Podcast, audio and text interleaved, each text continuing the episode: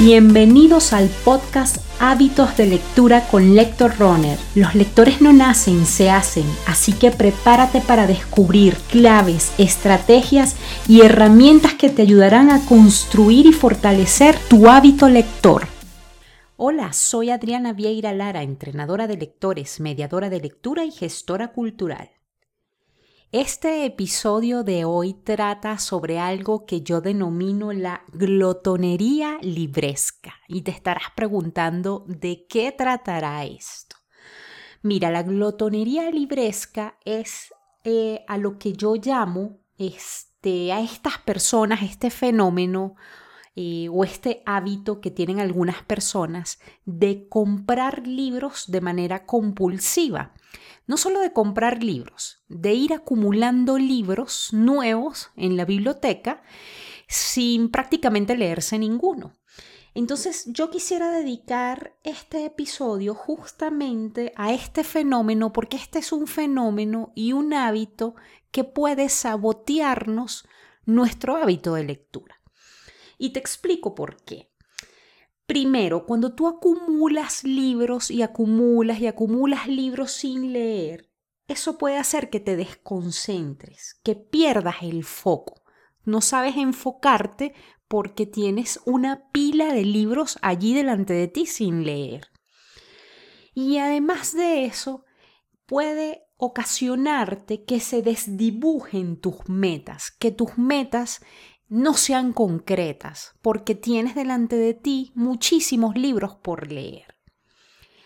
Además de eso, eh, mm, creo que el hecho de acumular libros sin leer puede hacer que pierdas el control de tu ritmo de lectura porque de pronto no terminas de leer un libro y comienzas con el otro y tienes cerrado un libro y, lo quieres abrir, entonces lo abres y no has terminado la novela que te estabas leyendo por, porque te genera ansiedad. Eh, entonces sí creo que eh, el hecho de acumular libros sin leer puede jugarte una mala pasada en cuanto a tu ritmo de lectura. Y además de eso, eh, yo creo que el hecho de tener libros sin leer, y de hecho te confieso que a mí me ha pasado, te puede llegar a abrumar. Eh, puede ser algo que haga que te desanime, porque lo ves como algo inalcanzable, el hecho de leerte todos esos libros que te has estado comprando y no te has empezado a leer o no te has ido terminando de leer. Entonces creo que, puede este, eh, desanimarte eh, y, hacer que de pronto tú te alejes de la lectura precisamente porque lo ves como una tarea irrealizable, una tarea utópica. Entonces, y, tú te estarás preguntando, oye Adriana, pero, pero entonces tú me estás diciendo que no estás de acuerdo con que yo sea un comprador de libros. Y mira, yo no, yo no, yo no te estoy diciendo esto. Yo te estoy diciendo que puedes ser un comprador equilibrado, es decir, que tú compres libros, pero que al mismo tiempo existe un esfuerzo, un compromiso de tu parte por leerte esos libros, ¿sí? Y también te diría, bueno, pero ¿qué puedo hacer porque de verdad que de pronto puedo descontrolarme, porque mira, yo voy a una librería y enloquezco, tengo muchísimos temas que me inquietan. ¿Cómo, cómo podemos eh, mm, de alguna manera lidiar con esta glotonería libresca? Bueno, tal cual cuando como lidiamos con una glotonería eh, de dulce, de, de comida, Em, hay, varios consejos que yo creo que, puedo, que te pueden servir. Primero decirte que eh, yo te diría, a mí me ayuda mucho que tengas visibles y hasta contabilizados los libros que tienes por leer.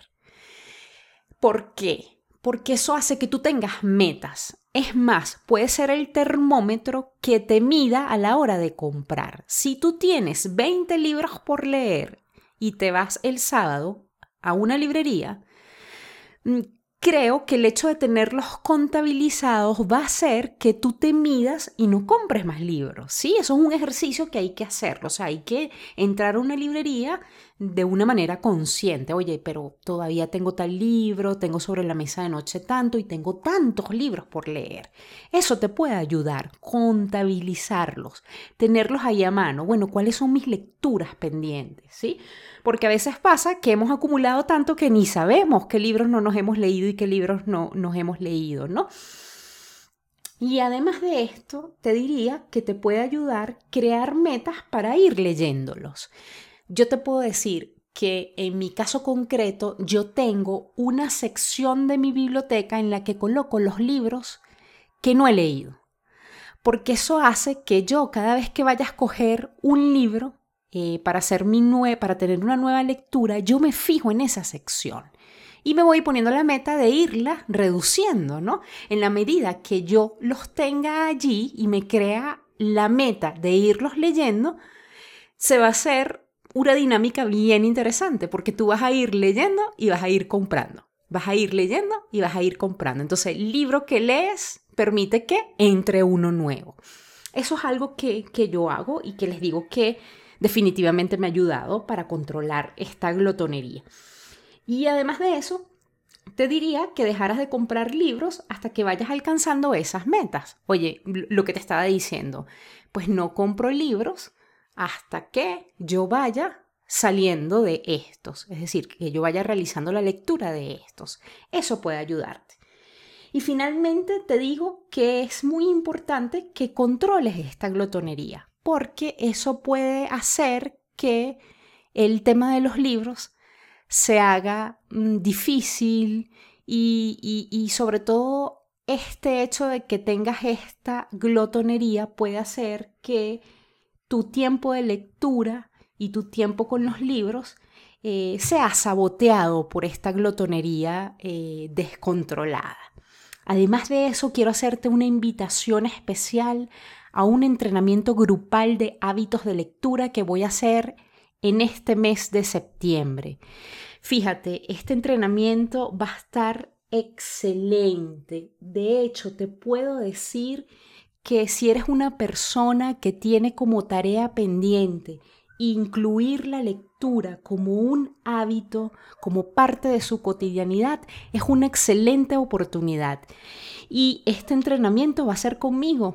Vamos a tener cuatro fines de semana maravillosos en, que yo en los que yo te voy a estar compartiendo parte de mi experiencia, parte de esas estrategias que me han ayudado a consolidar mi hábito de lectura. Yo creo que este entrenamiento te va a ayudar muchísimo, sobre todo vas a aumentar tu creatividad, expandir tu conocimiento, vas a integrar la lectura como parte de tu crecimiento profesional y personal, vas a hacer que de alguna manera la lectura sea parte de tu rutina diaria.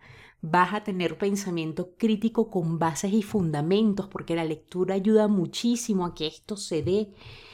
Y además de eso, vas a lograr un mejor manejo y aprovechamiento de tu tiempo, porque fíjate que la excusa casi siempre cuando somos profesionales es que no leemos porque no tenemos tiempo. Y Además, con este entrenamiento vas a trabajar en algo muy importante y que le pasa a muchas personas que no han logrado engancharse a los libros y es desarrollar tu capacidad de concentración. Así que te invito a que te unas a este entrenamiento grupal. Para acceder a uno de los cupos de este entrenamiento grupal, el primer paso que debes realizar es contestar una breve encuesta que te voy a dejar en la descripción de este episodio. Además, esta encuesta la puedes encontrar en el link de mi perfil de Instagram. Recuerda que en Instagram eh, me encuentras como lector runner. Así que te espero y, y de verdad deseo que estés dentro de este grupo que este año va a lograr hacer, a construir el hábito de la lectura. Nos vemos en una próxima oportunidad.